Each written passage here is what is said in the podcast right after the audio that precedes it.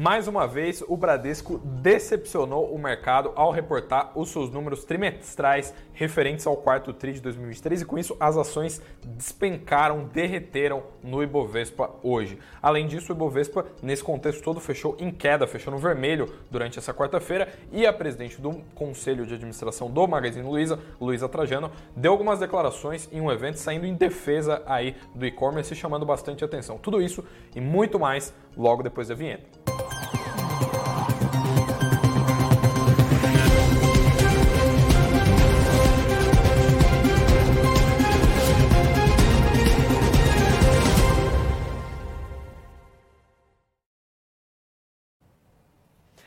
Olá, olá, uma boa noite para você que está acompanhando a live das 19 horas do Suno Notícias, está nesse horário marcado aqui que a gente tem no nosso canal. Muito obrigado para todo mundo que está comparecendo no chat aqui logo nos primeiros minutinhos. Boa noite aí para todo mundo que está aparecendo aí, já faço aquele apelo para você deixar o seu like aqui embaixo e se inscrever no canal se você for novo por aqui no Suno Notícias. E hoje, depois de vários dias aí de noticiário atribulado, a gente teve um noticiário que não foi lá tão atribulado, mas foi bem intenso, como eu falei para vocês, a gente teve quedas drásticas no Ibovespa durante o pregão dessa quinta-feira, dessa quarta, perdão. Uh, o grande destaque foi o, o Bradesco, eu vou até colocar o GC aqui das maiores quedas, como vocês podem ver, o Bradesco caiu praticamente 16% no intradia.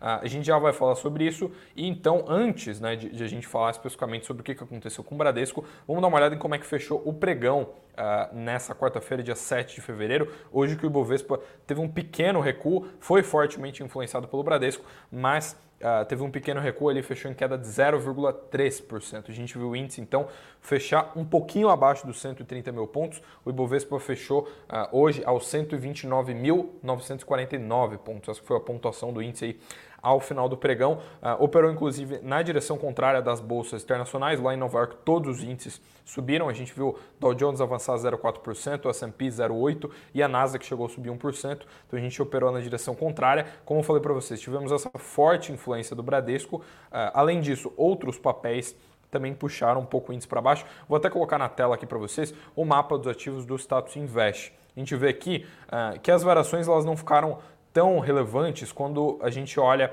uh, para os outros papéis. Né? A gente vê que o quadradinho aqui que está mais marcado, uh, lembro todos vocês que quanto mais forte a cor, maior a variação, né? e dá para ver aqui que, obviamente, os grandes destaques são as ações do Bradesco, tanto as ordinárias quanto as preferenciais.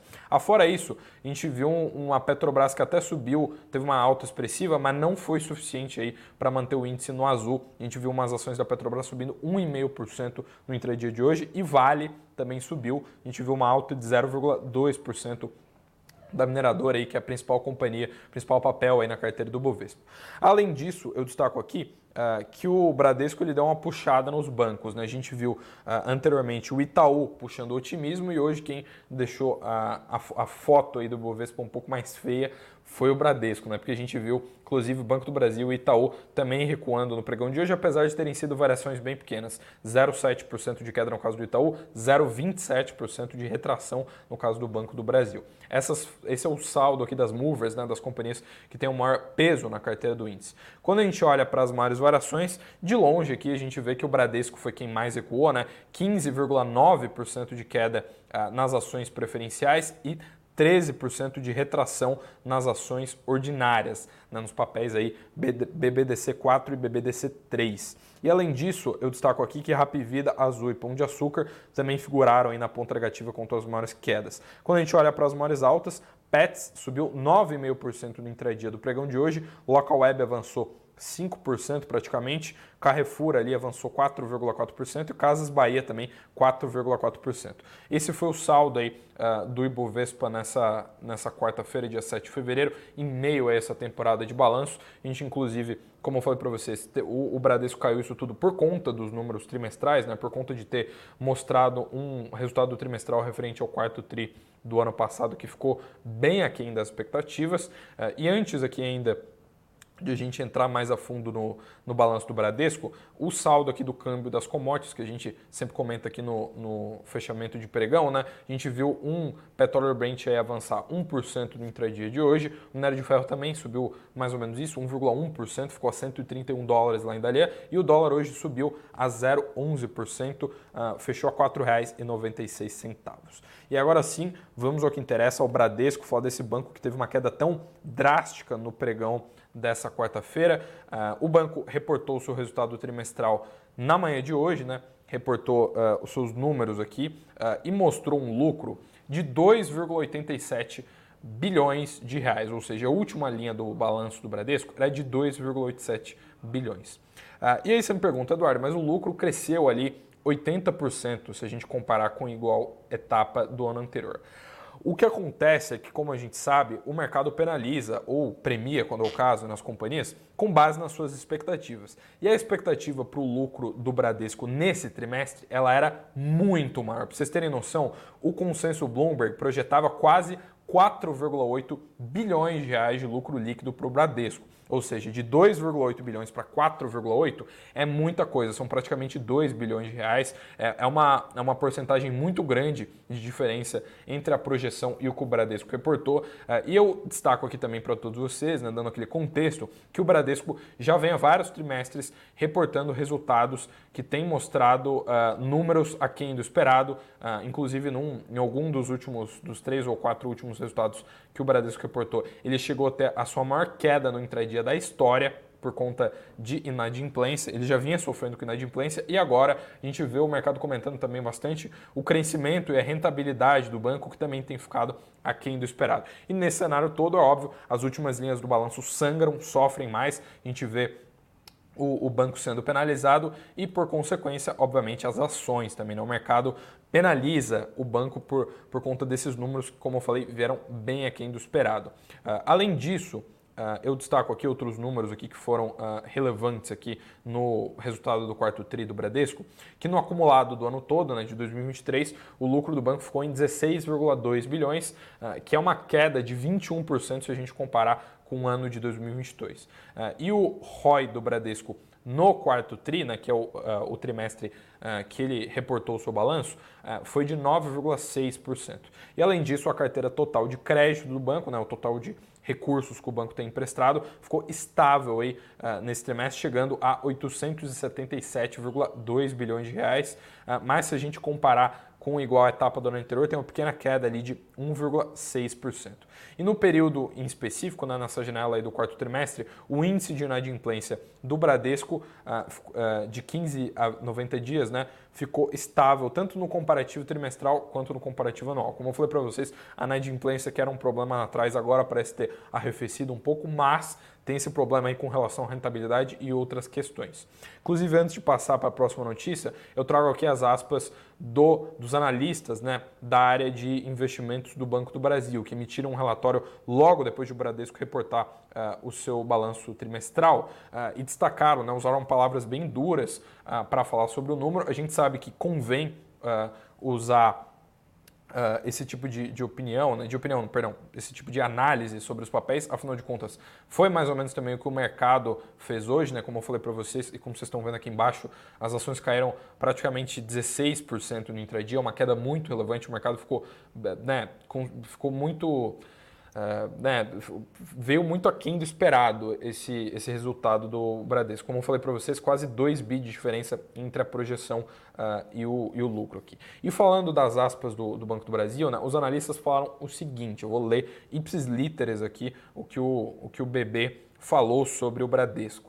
O resultado do quarto TRI trouxe, em nossa opinião, um agravamento das principais tendências do banco, que já vinham negativas, o que era de certa forma esperado, dado o momento desfavorável já há vários trimestres. Se até pouco tempo buscávamos nos números um alento vindo da inadimplência, a partir do terceiro TRI, passamos também a monitorar mais de perto o fraco crescimento da carteira e alguma possível relação, reação perdão, na receita de juros. Ambas punidas pelo movimento de seletividade implantado ao longo de 2022 e 2023. Uh, esse é o parecer do, dos analistas logo depois de o Bradesco ter reportado o seu balanço trimestral. Eu relembro vocês que, uh, como eu falei, uh, o que destoou mais, né, e como ficou claro aqui nessas aspas do, do pessoal do Banco do Brasil, é, é o fato de que as últimas linhas do balanço destoaram muito e a gente teve esses problemas com rentabilidade, apesar de a inadimplência ter arrefecido.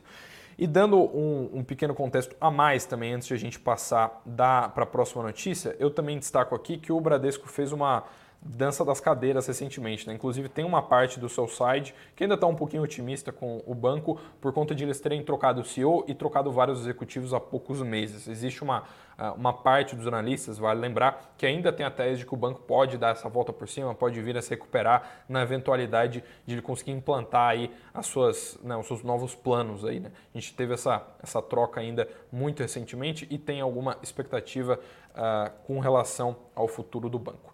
E ainda ficando nesse setor, né, ainda falando de bancos, ainda falando de, de temporada de balanços, amanhã, dia 8 de fevereiro, que é quinta-feira, a gente tem a divulgação do balanço do Banco do Brasil, que a gente sabe que é um banco que uh, tem sido bem queridinho, né, subiu bastante na bolsa nos últimos meses e ainda tem uh, muito analista otimista com o banco. Tem muito analista que tem uma tese muito favorável aos papéis do banco, principalmente por conta da rentabilidade. A gente sabe que além da carteira de crédito ser considerada por grande parte do seu site ah, uma carteira bem segura, né, com aquela exposição ao agronegócio, também exposição a, ao, aos servidores públicos, né, um crédito para públicos que tem uma inadimplência historicamente menor, ah, tem o fato de que o Banco do Brasil se mostra muito rentável a grande maioria dos analistas está esperando que o balanço que vai sair amanhã ainda mostre ainda poucas novidades, né? ou seja, que o Banco do Brasil não traga nenhum número ali que destoe muito do que o mercado está esperando, nenhuma surpresa, nenhuma novidade, mas que siga com números bons, né? números que agradam bastante os analistas e também os investidores. Ah, eu relembro vocês que esse resultado aqui, se ele vir tão bom quanto o pessoal espera, né? Ele vem numa esteira de resultados bons, né? Porque a gente sabe que todos os últimos trimestres o Banco do Brasil vem mostrando bons resultados. E se a gente pegar uma janela de 12 meses, né? As ações BBS3 aí estão subindo cerca de 50%. Ah, e eu destaco aqui que o consenso Bloomberg projeta 9,2 bilhões de lucro para o Banco do Brasil no resultado que vai ser divulgado amanhã, ah, ante um lucro líquido ajustado ali que veio em 8,8 bilhões né, no último resultado que ele divulgou, no caso a época ali para o terceiro TRI de 2023. E o, os analistas da XP, em uma prévia ali dos resultados trimestrais, comentaram ter uma projeção de lucro ainda menor, né, de 8,8 bilhões, mas eles ainda estão bem otimistas com o Banco do Brasil. Eles inclusive têm recomendação de compra para as ações com um preço-alvo de 61 reais. Eles destacaram aqui no seu parecer que esperam mais um trimestre de crescimento robusto na carteira de crédito do banco e provavelmente em linha com o ponto médio do seu guidance, mais uma vez impulsionado aí pelo crédito rural. E vale lembrar aqui, eu falei que tem uma, tem uma a esmagadora maioria do seu site está otimista com os papéis do banco. Uh, o é, o site da área de relação com investidores do Banco do Brasil, né, o site de RI lá deles, tem um termômetro ali né, de quanto do total de analistas estão uh, recomendando compra dos papéis, quanto que estão recomendando venda, quantos que estão recomendando Uh, tem recomendação neutra, né? aquela recomendação padrão ali, uh, no, que fica no meio termo né? para os papéis. De um total uh, de 14 analistas, 11 estão recomendando compra dos papéis. Além disso, a gente tem dois analistas que estão recomendando, tem recomendação neutra e só um está recomendando venda dos papéis. A média do preço-alvo, né, ou seja, se a gente pegar o preço-alvo de cada um dos 14 analistas e eh, somar e dividir por 14, né, é de R$ 66,06. Atualmente, as ações do Banco do Brasil são negociadas uh, a 59 reais, ou seja, eles ainda enxergam um upside uh, significativo aí nas ações do banco e destacam bastante esse caráter aí um pouco mais seguro, né, já que, como eu falei, tem exposição ao agronegócio, tem exposição aos servidores públicos, aquele perfil de crédito que tem um risco de inadimplência significativamente melhor. Então, a gente ainda deve ver o que, que o Banco do Brasil nos reserva. Amanhã o banco reporta os seus resultados trimestrais pela manhã, antes de, uh, de o pregão abrir, e a gente traz para vocês na live das 19 horas. E antes de passar para a próxima notícia aqui, vou aproveitar para dar uma lidinha no chat aqui, deixar uma boa noite para todo mundo que está uh, entrando aqui. Deixa o seu boa noite aí, você que está assistindo a live das 19 horas aqui do Sul Notícias. Inclusive tem um pessoal uh, falando aqui que vai esperar Bradesco para comprar mais, né? O pessoal gostando de tomar risco, né? E além disso, uh, eu, eu, destaco aqui que tem aquele QR Code maroto aqui no nosso canto da nossa tela, só você apontar a câmera do seu celular para você participar aqui do desafio da renda extra, ou também, se você estiver assistindo a gente pelo celular, pelo computador e não quiser usar o QR Code, tem link na descrição também, uh, que é o nosso desafio da renda extra, em que, em que os nossos especialistas aqui da Suno vão mostrar para você, uh, com só quatro, aulas de, quatro horas de aula, como que você recebe renda extra em somente 30 dias nesse ano aí de 2024 que acabou de começar. Eu destaco aqui que junto com esse produto, se você comprar aí usando o link que está na descrição ou esse QR Code aqui que está no canto, você recebe de bônus aí o nosso curso de FIIs, um curso de dividendos, além de um mês de graça de Suno Primo. Se você somasse todos esses produtos, eh, comprasse eles individualmente, você pagaria cerca de R$ 1.300. Se você usar o link que está na descrição ou o QR Code, você paga somente R$ 49,00 à vista. Se você quiser parcelar, são nove vezes de R$ 5,44. Ou seja, muito, muito leve para o seu bolso aí para você conseguir uh, ter acesso a todos esses produtos da Suno. Relembro todos vocês, uh, são vários produtos aqui, como eu acabei de falar, que você tem nesse combo todo e você consegue aí, ter acesso ao desafio da renda extra. Tá na descrição, tá no QR Code aqui também.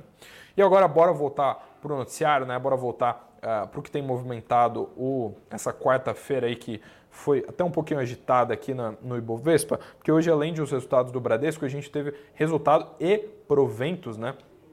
Da Clabin, né, dessa companhia que uh, anunciou recentemente seus números trimestrais. Está aqui a manchete para vocês. Eles que tiveram uma queda ali de uh, ah, 53% no lucro na base anual, mas esse número parece ter vindo bem em linha com o esperado. Afinal de contas, as units da Clabin, né, as, os papéis aqui KLBN 11, né, as ações da Clabin, fecharam praticamente no 0 a 0 hoje. Nem, nem subiram muito, nem caíram muito com, após a companhia ter reportado aí o seu resultado trimestral. Uh, os números que ela mostrou foram de um lucro líquido de 370 milhões de reais no quarto trimestre de 2023. Como eu falei, uma queda de 53% se a gente comparar com igual etapa do ano anterior, mas se a gente comparar com o trimestre imediatamente anterior, é uma alta de 51%.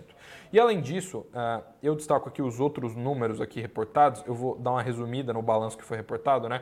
Uh, uma receita líquida de 4,5 bilhões, que é uma queda de 11% na base anual, um EBITDA ajustado de 1,68 bilhão de reais, também teve uma queda significativa de 12%. Uh, e o ROIC, né, que é o retorno consolidado, aí foi de 11,8% no período, uma redução de 7,3 pontos percentuais se a gente comparar com igual etapa do ano anterior. A companhia, inclusive, justificou aqui essa retração, falando que isso se deve à redução no fluxo de caixa operacional e ao aumento do capital investido ajustado.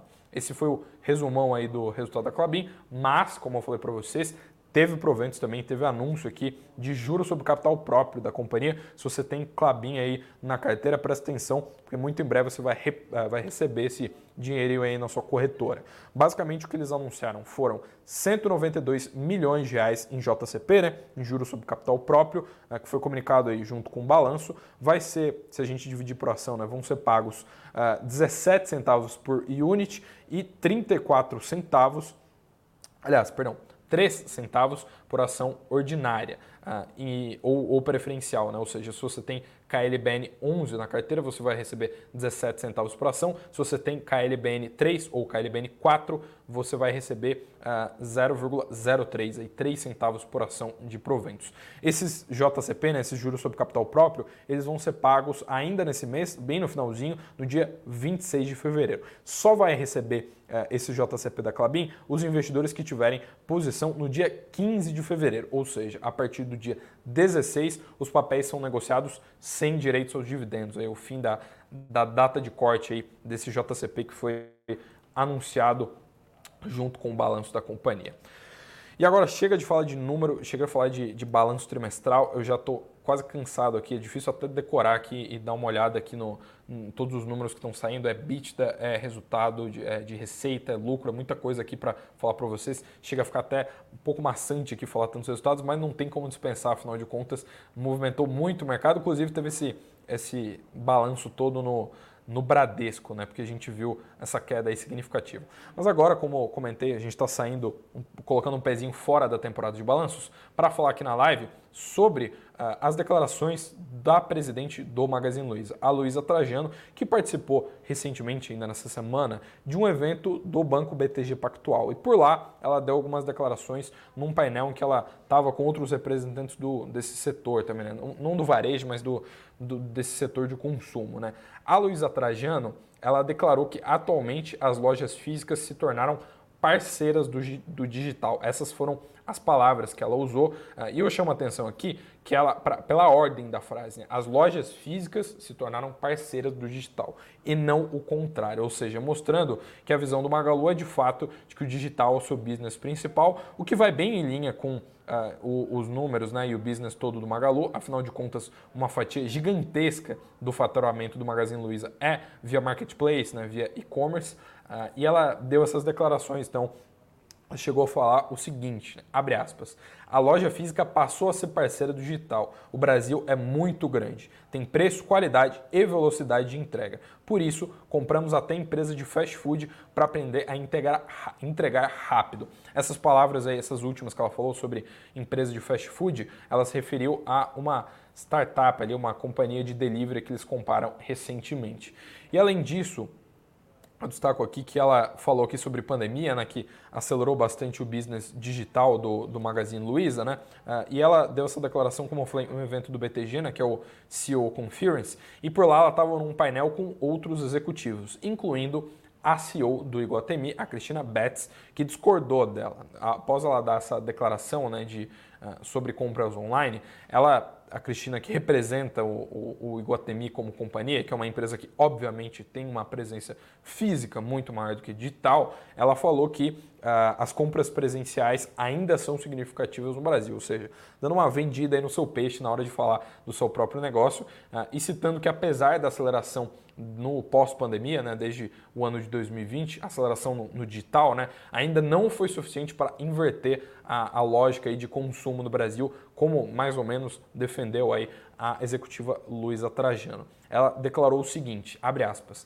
a gente, brasileiros, gosta de servir bem e é uma coisa cultural. Isso é traduzido dentro das lojas. As marcas perceberam isso todas, cada uma no seu pedaço, está todo mundo querendo colocar mais produtos na loja e entender mais o cliente. Essas foram a palavra, as palavras né, da Cristina Betts, que falou aí, discordando aí de certa forma da Luísa Trajano, que falou bastante sobre essa presença digital. Inclusive comenta aí no, no chat, né, vocês que hoje estão gostando bastante de falar sobre preço médio, tá todo mundo falando como é que está sua carteira, o que estão achando aqui sobre os papéis. Né? Comenta aí como é que tá os seus hábitos de consumo também, se você tem saído para comprar aí nas lojas, se você concorda mais com a Luísa Trajano, se você é daqueles que compra aí no Mercado Livre, no Magalu e não sai de casa, ou se você ainda gosta de dar aquela passeada no shopping.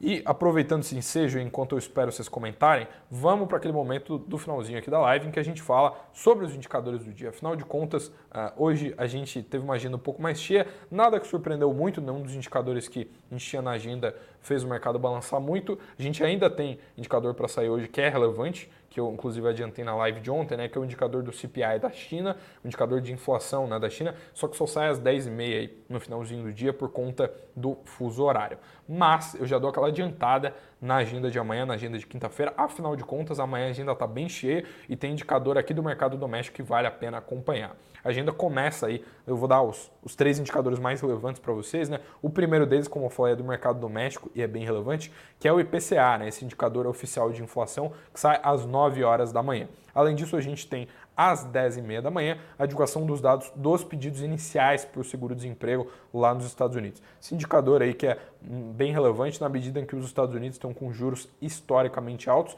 e a gente inclusive teve decisão de política monetária recentemente. E por fim, 6h30 da tarde, às 18h30, quase o horário aqui de a gente abrir a live aqui do Sonotícias, a gente tem a divulgação do balanço patrimonial do Federal Reserve, né, do Fed, que é o Banco Central americano, o Banco Central lá dos Estados Unidos, que é quem tomou aquela decisão de manter os juros aí na sua última reunião que a gente trouxe aqui. Inclusive, se você não, não sabe o que, que aconteceu com os juros, né, com as taxas básicas de juros, incluindo a Selic por aqui e os Fed Funds, que são os juros lá dos Estados Unidos. Corre na live da semana passada, porque a gente trouxe o Gustavo Sung, que é economista-chefe aqui da, da Suno, para comentar tudo que aconteceu aí naquela, na super quarta, né, exatamente uma semana atrás. E uh, com esses 24 minutinhos de live, né, quase 25 minutinhos de live, eu vou me despedindo. Muito obrigado para todo mundo que ficou aqui acompanhando as principais notícias do mercado financeiro. Faço novamente aquele apelo para você deixar o seu like aqui embaixo e se inscrever no canal, se você for novo aqui no Suno Notícias. E também destaco aqui que a gente tem esse link especial aqui na descrição para você comprar ali o, desafio da renda extra por um preço muito mais barato, tem um monte de produto da Sono junto, só clicar no link da descrição ou apontar a câmera do seu celular para esse QR Code que está aqui no canto. É isso, muito obrigado a todos vocês que acompanharam a live de hoje, volto com vocês amanhã, boa noite, bons negócios e tchau, tchau.